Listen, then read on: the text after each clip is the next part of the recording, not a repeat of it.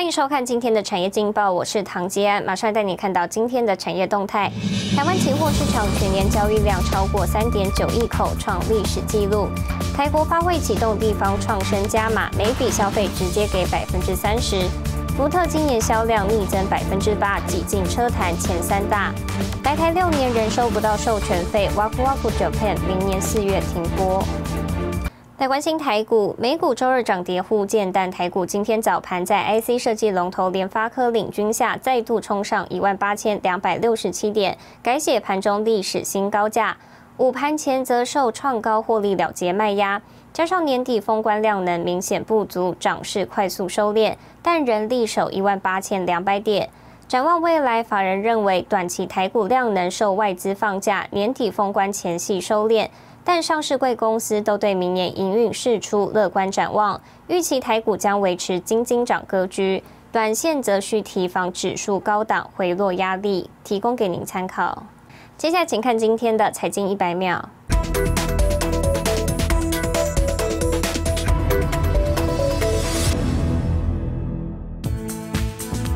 联电成熟制程订单满手，毛利率向四成靠拢，挑战新高之际，联电正透过旗下联影布局第三代半导体，锁定六寸氮化镓产品，成立技术平台，整合集团资源，扩大接单利基，抢攻电动车五 G 商机。辉达 NVIDIA 今年股价一路飙涨百分之一百三十八，超越尖牙股涨幅，在标普五百指数成分股中排行第五。有金融分析公司认为，辉达应取代 Netflix，跻身 FAANG 之列。路透社最新调查，由于年底成价对晶片以及石化产品等传统旺季需求，韩国十二月出口可能会连续成长十四个月。同时，当地通膨预估值也可能创近十年新高。阳明海运四十九周年庆祝大会，董事长郑珍茂表示，阳明下一阶段将启动三大投资方案，包含船舶、货柜、码头，阳明将做足准备。平面媒体报道，近一年半来尚未出手造船的阳明，最快渴望在明年启动造船计划。新唐人亚太电视整理报道。疫情推升半导体需求，今年的全球半导体市场规模预估成长百分之二十五点一，台湾则是高于全球预估成长百分之二十五点九。展望明年，semi 台湾区总裁曹世伦抱持乐观，并看好五 G 和 AI 的应用。随着台湾在明年第一季成立数位部，曹世伦表示有助台湾数位化发展。开创半导体产业的新动能。对于明年的市场，基本上是呃保持一个乐观成长的看法。疫情推升半导体需求。根据世界半导体贸易统计协会统计，二零二零年全球半导体市场规模为四千四百零四亿美元。二零二一年市场需求激增，预估年成长百分之二十五点一，站上五千五百零九亿美元的新高，成长动能将延续到二零二二年。不过供需趋于平稳。年成长预估百分之十点一。产业界当然也有很多讨论说，呃，会不会过度投资以导致于供需的不平衡？至少对台湾的半导体行业来看，大部分的厂商跟业者，他们对于未来的订单或者是产能的投资，其实都跟客户有做充分的沟通。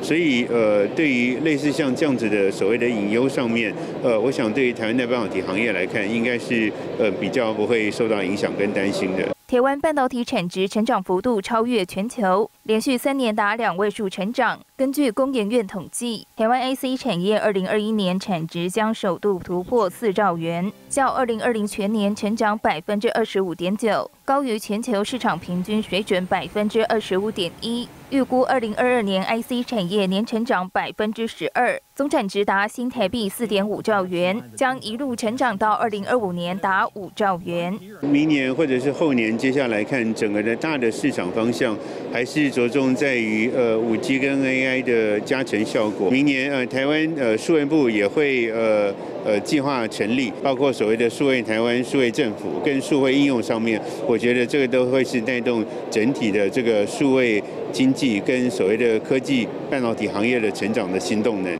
迎接产业趋势。台湾成立数位发展部，明定掌理十大事项，包括国家数位发展政策、通讯传播与数位资源规划等，最快明年第一季挂牌。曹世伦认为，将加速台湾数位化，开创半导体产业的新动能。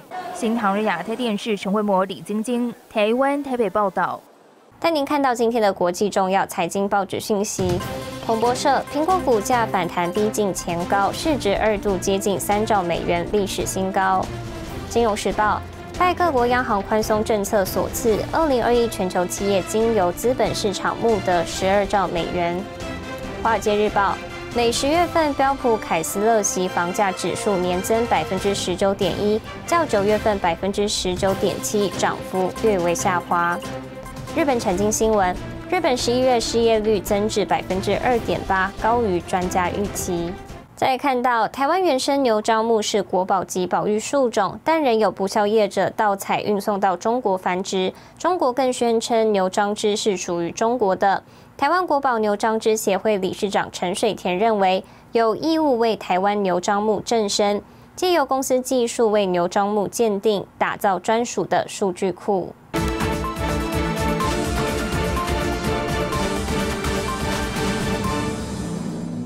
把牛樟真的是台湾的正本经营，把它讲给全世界知道。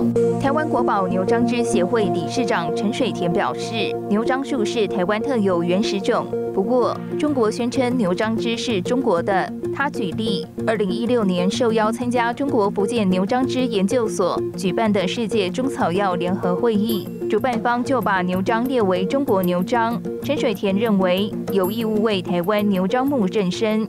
这些所有的树木，我们是不是可以把它做它的 DNA 的基因鉴定，列一个 QR code，将来的话就有一个数据库。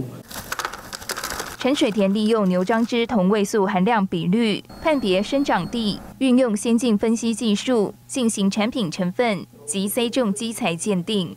今天如果他把它运到北京，或是他把它运到四川，这个很多都已经在那边都在种的，我不认为那个是道地的药材。因为它不是在适当的地方生长。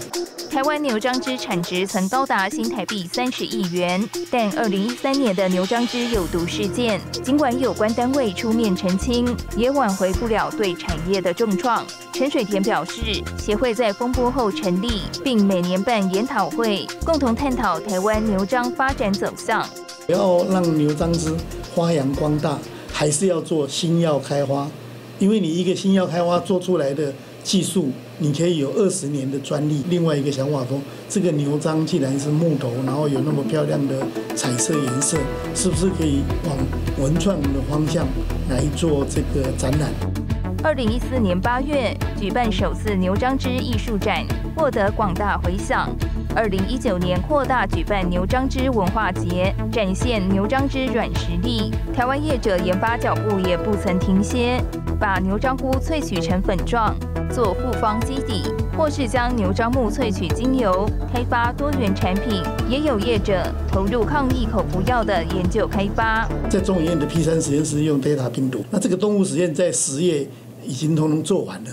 那这个动物实验的效果是我们看起来是非常非常的好。感谢陈水田老师。陈水田也不忘企业社会责任，帮助罕见疾病病友。因为牛樟是台湾特有的，不是有钱人才可以吃得到的。在公司有这样的一个设定，希望说，譬如说老人年轻他就吃得起，有需求的人可以提供给他。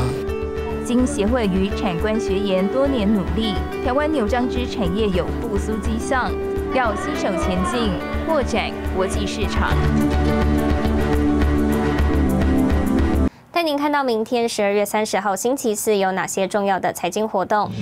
英国公布十二月全国房价，美国公布上周初领失业金人数，台北股会是二零二一新年封关，内政部发布一百一十年第三季住宅价格指数。